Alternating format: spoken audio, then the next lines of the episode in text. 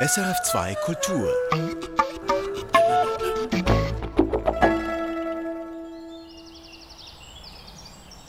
Viele Bäume und Pilze können es gut miteinander, sehr gut sogar. Also es ist ein Geben und ein Nehmen. Seit Hunderten, Millionen Jahren. Pilze gehen eine Vergesellschaftung ein mit den Wurzeln und es ist zum Nutzen von beiden. Mykorrhiza-Pilze und Baumwurzeln durchweben eng umschlungen den Waldboden unter unseren Füßen. Und das ist seine Welt. Mein Name ist Ivano Brunner und ich bin Forschungsleiter für äh, die Forschungseinheit Waldböden und Biogeochemie. Also wirklich, Sie gehen runter? Jawohl. Hinab. Das Wissenschaftsmagazin sucht die Tiefe. Die Sommerserie. Ivano Brunner nimmt uns mit auf einen Rundgang im Rammeren Wald, gerade neben seinem Arbeitsplatz, der WSL, der Eidgenössischen Forschungsanstalt für Wald, Schnee und Landschaft in Birmensdorf. Und er lässt uns tief blicken. Die Schaufel haben Sie vergessen. Die Schaufel? Ja. Ich habe ein Messer. Ah, super. Wir können so wurzellos. Und ich habe da geschrieben Schaufel, rot. Hören Sie Netzwerken unterm Boden. Eine Sendung von Katharina Bochsler. Und woher gehen wir jetzt? Ähm, ja, wir können da. da. Und da sehen wir jetzt so eine Rückgasse. Dann können wir da raufgehen. Dann müssen wir nicht das Dickicht durchlaufen. Also jetzt haben Sie da das Messer ausgepackt und wollen mir was zeigen. Jetzt wollen wir einmal ein paar Wurzeln ausgraben. Und zwar von dieser Fichte. Jetzt, wir können es so vorstellen, dass der Waldboden durchsetzt ist von Feinwurzeln. Und zwar aller Arten. Auch die kleinen Sträucher hier haben Wurzeln. Aber die Wurzeln der Fichten, die erkennen wir, Ah. weil es an diesen Wurzeln Mykorrhizen hat. Wir nennen diese Ektomykorrhizen. Also Pilze. Pilze, ja, die Pilze gehen eine Vergesellschaftung ein mit den Wurzeln und es ist zum Nutzen von beiden. Können Sie mal beschreiben, für, wenn man das nicht sieht, wie das aussieht, was Sie da ausgraben? Also man sieht so feine Fä also Würzelchen und Genau. weiß Also nicht nur drumherum. die Wurzeln durchwachsen den Boden, sondern der ganze Boden ist auch von vielen, vielen verschiedenen Pilzen und Bakterien durchwachsen. Jetzt hier sehen wir eine Mykorrhiza, also Wurzeln mit Mykorrhizen. Das sind diese weißen Wurzelspitzchen. Also die Weil- Wurzeln, die umwickeln, Ja, die ich sagen, Pilzhüfe, die Pilzfäden umwickeln die Spitzen der Wurzeln. Mhm. Und dadurch erscheinen die Spitzen der Wurzeln weiß und nicht braun wie der restliche Wurzel. Das Weiß ist der Pilz. Das ist ein Pilzmantel, ja. bestehend aus Pilzfäden. Und der Pilz dringt dann auch in die Wurzeln ein, und zwar zwischen die Rindenzellen und bildet so ein netzartiges Geflecht in den Wurzeln, wo dann Substanzen ausgetauscht werden Zwischen Baum und Pilz. zwischen Baum und Pilz. Jetzt, der Pilz gibt dem Baum Stickstoff und Phosphor und auch Wasser und der Baum im Gegenzug gibt Kohlenstoff, weil der Pilz kein Organismus ist, der Photosynthese machen muss. Er ist also angewiesen auf Kohlenstoffquellen, wie wir auch. Wir müssen ja auch Kohlenhydrate essen, weil wir selbst nicht das CO2 via Photosynthese nutzen können. Also das heißt, der Pilz oder die Pilze, die essen eigentlich den Zucker, den die Bäume bei der Photosynthese herstellen. Genau, sie stehlen ihn vielleicht. Oder sie veranlassen die Wurzeln, ihnen den Zucker zu geben. Dafür geben sie ihnen Wasser, Stickstoff und Phosphor und vielleicht auch noch andere Nährstoffe. Also es ist ein Geben und ein Nehmen. Und das glaube ich schon vor sehr langer Zeit. Was weiß man Ja, darüber? also diese Pilze haben sich erst später entwickelt und dann zusammen auch mit den Koniferen. Das ist etwa vor 250 Millionen passi Jahren passiert, dass sich diese sogenannte Basidiomycetenpilze und Ascomycetenpilze entwickelt haben. Und die haben sich dann auf die Wurzeln von Koniferen spezialisiert. Und das sind Pilze, die wir auch kennen, oder? Das Also sind die Pilze, die wir kennen, die Steinpilze und Fliegenpilze. Ja. Pfifferlinge, Trüffel, glaube ich Trüffel auch. auch, genau. das sind auch äh, Mykorrhiza-Pilze. Ähm, und der Pilz, der braucht jetzt zum Beispiel diese Energie oder diese Kohlenhydrate, um Genau. seine Pilze, so wie wir sie kennen, die mit den Schirmchen, um die zu Ja. bilden. Jetzt, man sieht ja, der Pilz, der Organismus lebt im Boden mit diesen Pilzfäden. Wir sehen ihn nicht, er ist da zwischen den äh, Bodenmineralstoffen und den organischen Substanzen. Und wir wissen, dass in einem Gramm Boden, wenn ich da jetzt eine kleine Menge nehme, hier drin hat es rund 2.000 bis 3.000 verschiedene Pilzarten und zwischen 8.000 und 9.000 verschiedene Bakterienarten in diesem Gramm Boden. Also das Äh, ist so nicht mal richtig ein, ein, ein Suppenlöffel groß, so So ein kleiner es. Suppenlöffel, Durch oder sogar dank- Teelöffel. Ja, dank moderner genetischer Methoden können wir diese Populationen erkennen und wir wissen, es sind über 2.000, 3.000 verschiedene Pilzarten da drin.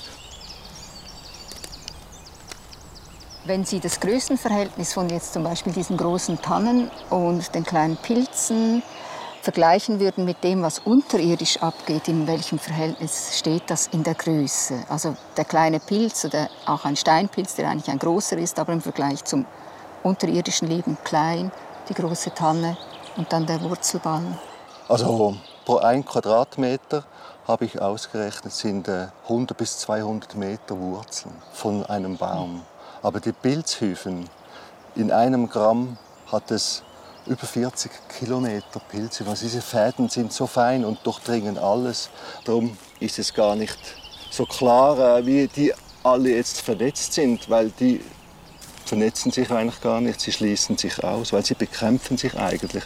Jeder Die will Pilze bekämpfen sich. jeder will natürlich zu seinem Nährstoff kommen und äh, er muss überleben.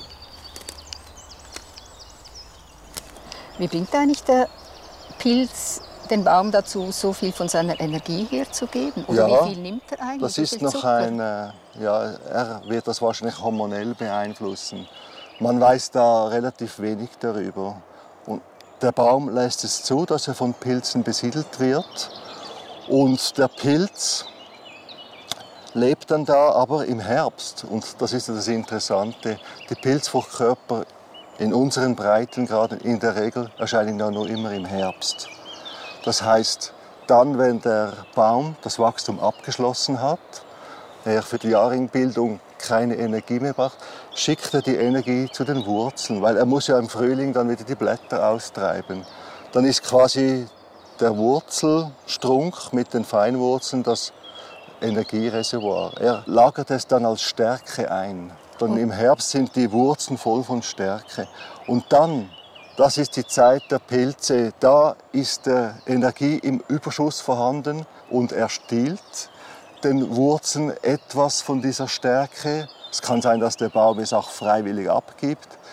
Es äh, sind sicher genetische Austauschmechanismen vorhanden, die es bewirkt, dass der Pilz da zu seinem Kohlenstoff braucht, weil für die Fruchtkörperbildung braucht er extrem viel Kohlenstoff. Also eben die Pilze, die wir sehen, wo, zu denen wir eben, die wir Pilze nennen. Das, was wir pilzen, sind eigentlich nur die Früchte, wie Ja. der Apfel von einem Apfelbaum. Der Apfelbaum ist dann verborgen im Boden und die Früchte poppen dann aus dem Boden heraus und wir sehen und wir denken, das ist der Pilz, aber das ist nur die Frucht des Pilzorganismus.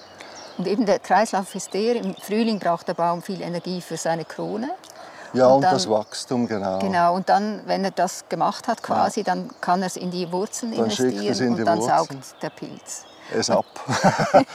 Ja, es schädigt den Baum wahrscheinlich nicht. Er hat wahrscheinlich im Überfluss. Also er holt sich, man, wenn uns eine Zecke sticht oder frisst, beißt, dann sterben wir auch nicht. Vielleicht äh, können wir das irgendwie so betrachten. Was würden Sie sagen, so unter dem Strich? Wer hat jetzt mehr von dieser Symbiose, der Baum oder der Pilz? Ja, sicher der Pilz, weil ohne Baum könnte er keine Fruchtkörper machen und könnte sich so nicht verbreiten. Also er braucht den Baum, um seinen Lebenszyklus zu schließen. Ich glaube, der Pilz folgt dann einfach den Wurzeln.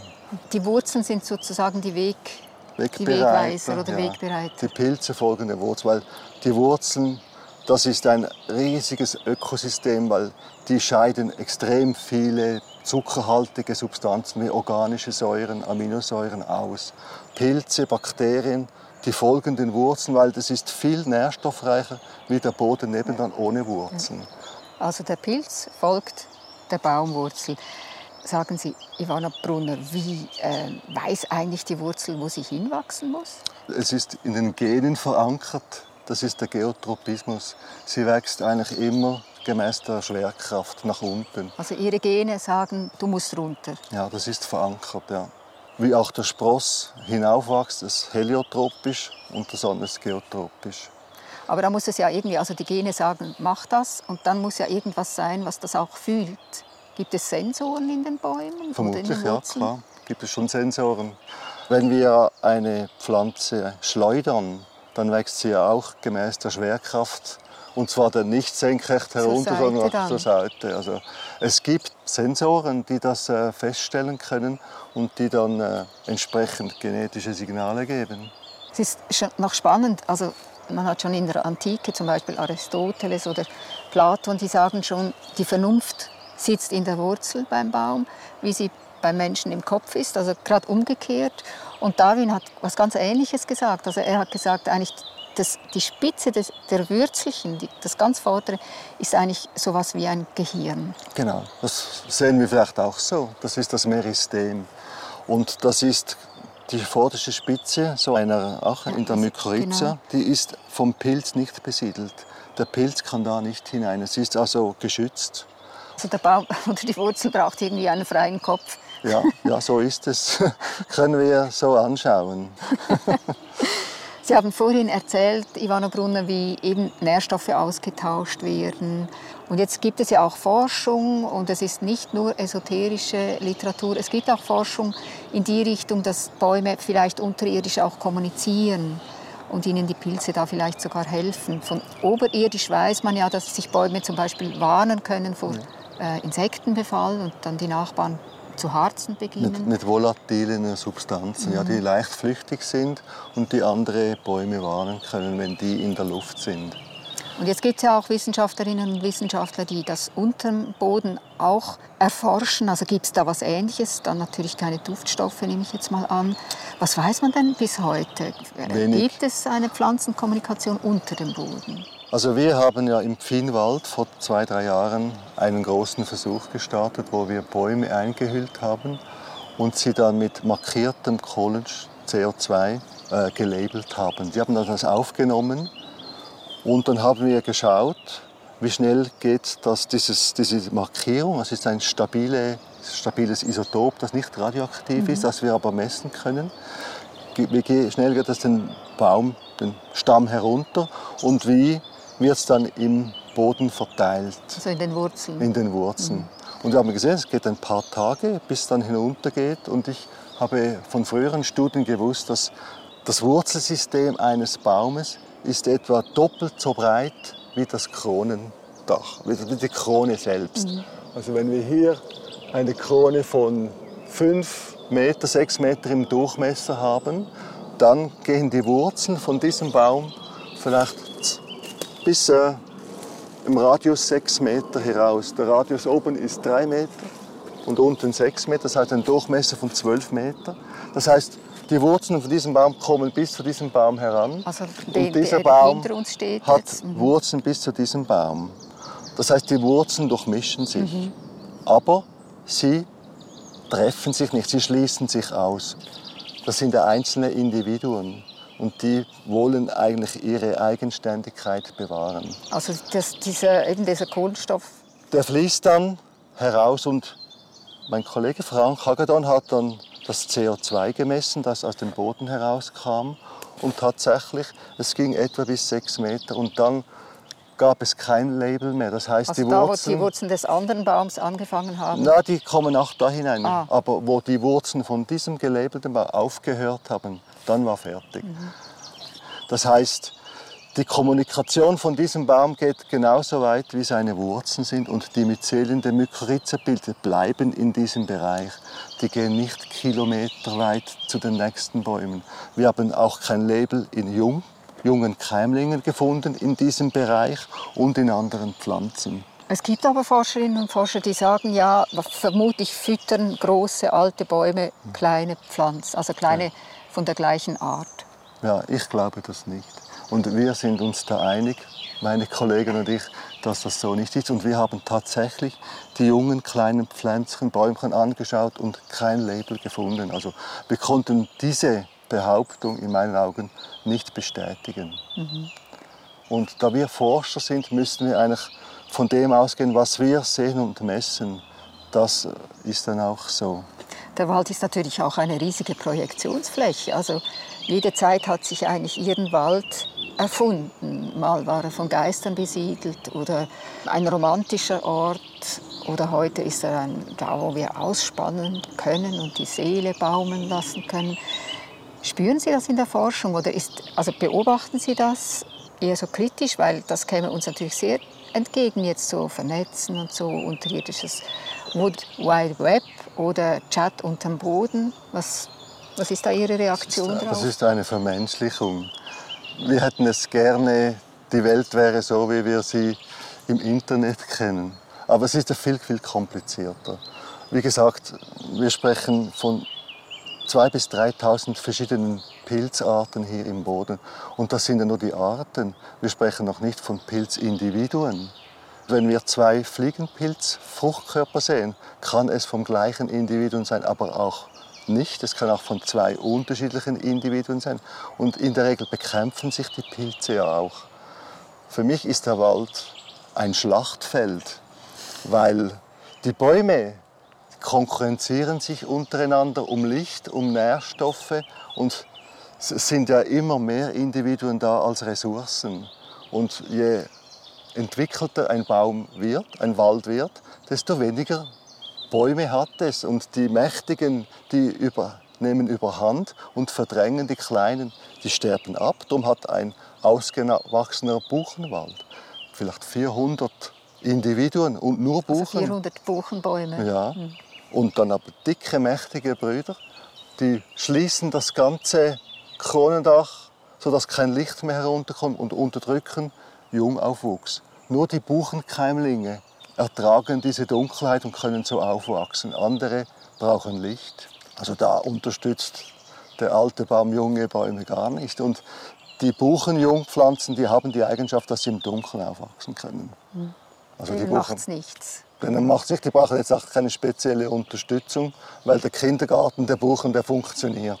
Aber es ist schon auffällig, es gibt so etwas wie einen Glaubenskrieg, glaube ich, unter Bodenökologen oder Baumwissenschaftlerinnen. Die einen, die eher so marktwirtschaftlich.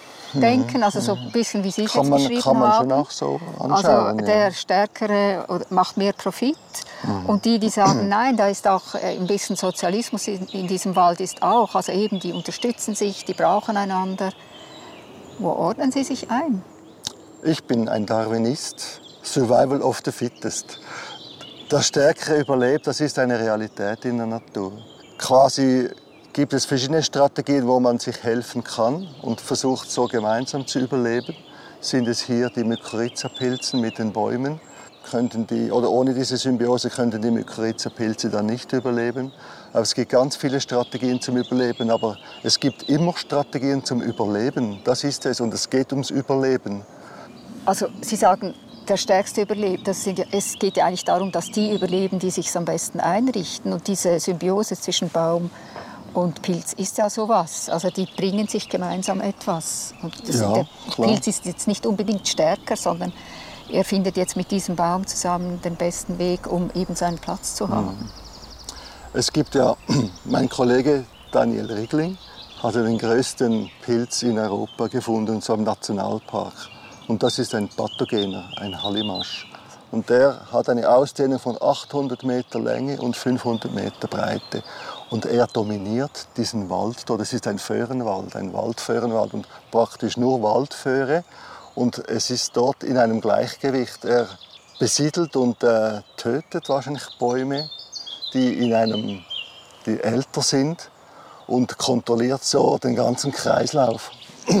Also Da hilft niemand dem anderen, sondern es, es geht da ums Überleben. Der Wald existiert eben noch, aber wenn Sie mal den angeschaut haben am, am Ofenpass, der Pilz, er bewirtschaftet diesen Wald, die Bäume. Aber er hat ja auch kein Interesse, sich quasi die, seine Genau. Grundlage weg. Genau, er wird genauso viel intervenieren, wie der Wald noch am Leben bleibt. Ich wollte eigentlich mit Ihnen noch, oder ich habe mit Ihnen noch schnell wollen, Pilze anschauen, aber die sind jetzt gerade die, die die gesagt und Ja, geschätzt wir können schauen, vielleicht sind mal sie weg. probieren? Oh ja, das Sackmesser nicht vergessen. Ah, jetzt vielleicht gehen wir außen Mhm. rum. Ich kenne mich da weniger aus da mit dem Weg.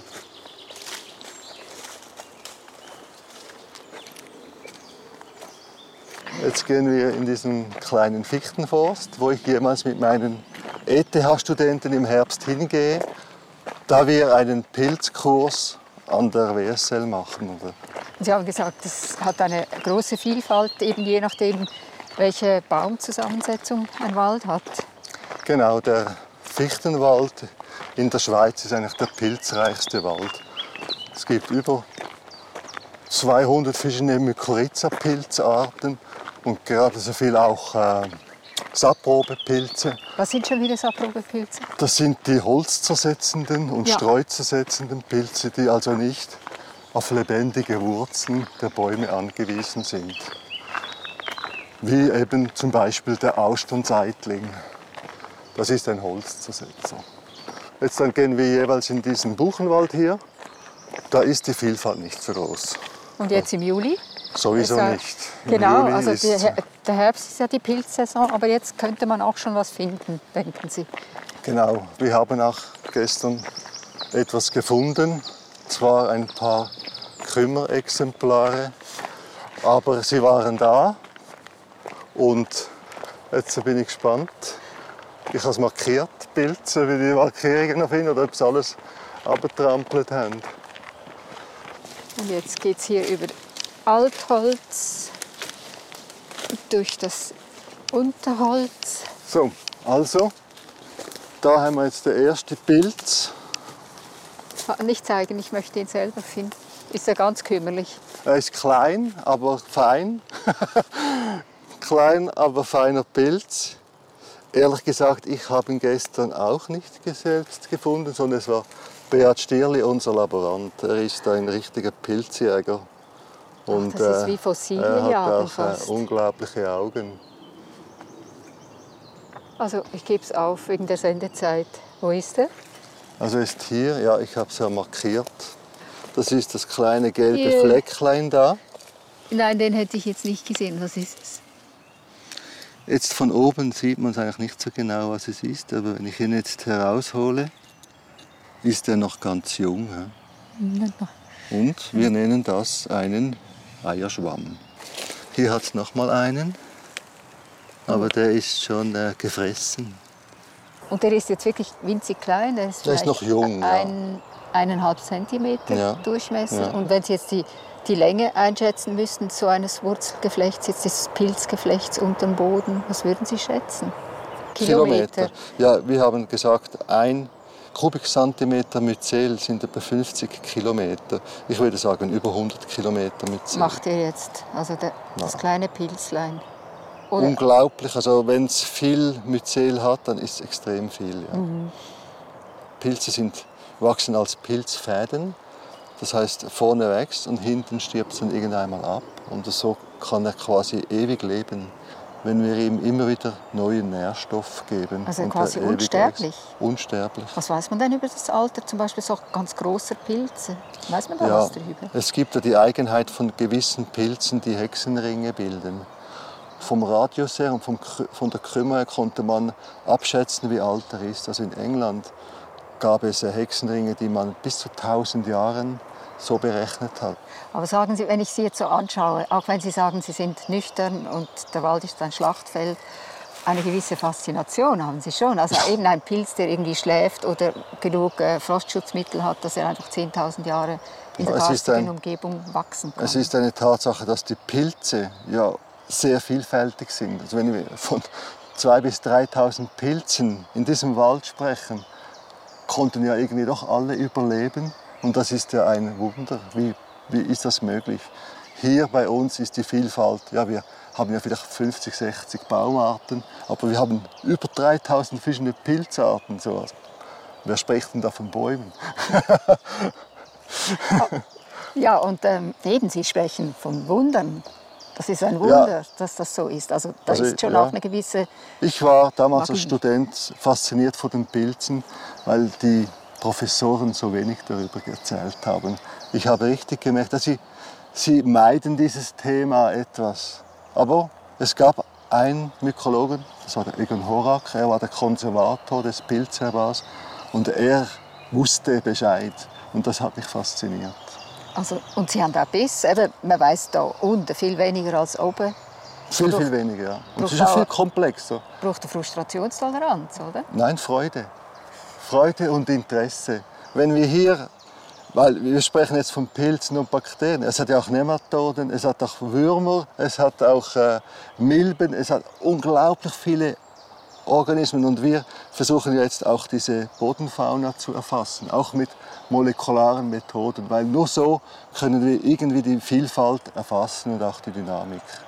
Also es bleibt noch viel zu tun. Der Waldboden ist eigentlich immer noch ein Mysterium und der Begriff Internet ist viel zu einfach für diesen komplexen Boden. Netzwerken unterm Boden. Das war eine Sendung von Katharina Bochsler. Jetzt wollen wir schauen, ob wir noch einen Pilz finden. Zusammen mit Ivano Brunner, Waldbodenforscher und Pilzexperte an der WSL Birmensdorf. Und jetzt da habe ich... Das ist einer, der so gekräuselt ist, oder? Das ist äh, das klebrige Hörnchen. Kommende Woche geht es hier an diesem Platz im Wissenschaftsmagazin um einen kleinen See in den Tessiner Bergen, den Gadagno-See mit seinen wunderlichen Bewohnern. Da ist er gefressen worden. Und gestern hat er noch ein Hütchen ja, gehabt? genau, hat er gestern noch ein Hütchen Ein Steinpilz Nein, es ist ein Täubling. So. Fressen und gefressen werden. Jetzt haben wir da vorne etwas. Erfahren Sie mehr über unsere Sendungen auf unserer Homepage srf.ch-kultur.